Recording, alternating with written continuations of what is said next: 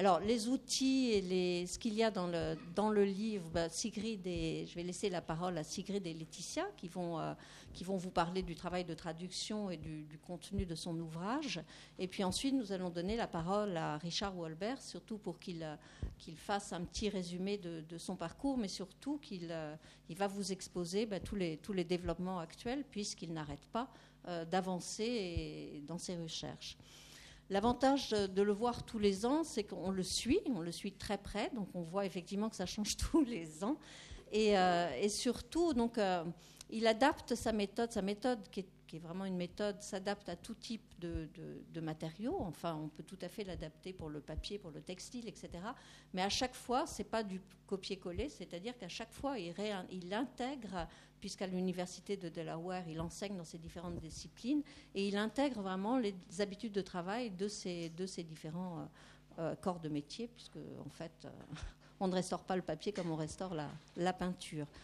Euh, on, a eu, le privilège aussi, c'était en 2010, d'avoir en avant-première euh, son exposé sur ses recherches sur le nettoyage des peintures modernes, donc acryliques et vinyliques, euh, qui posent des problèmes tout à fait particuliers, puisqu'il y a à l'heure actuelle une recherche assez internationale avec la Tate et le Getty.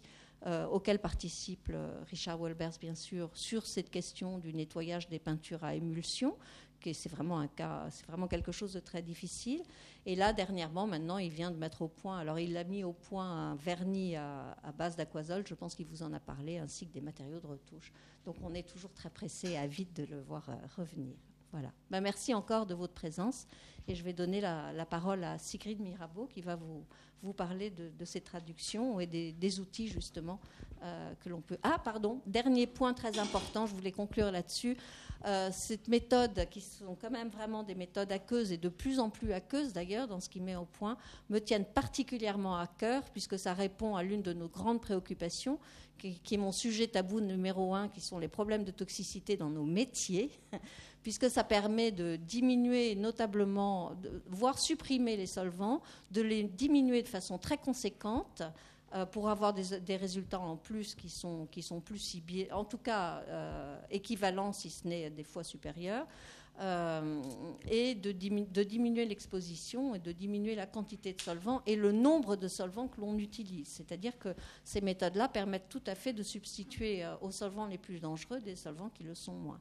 Donc encore euh, merci Richard pour, pour cet apport fondamental pour notre profession. Voilà, pardon.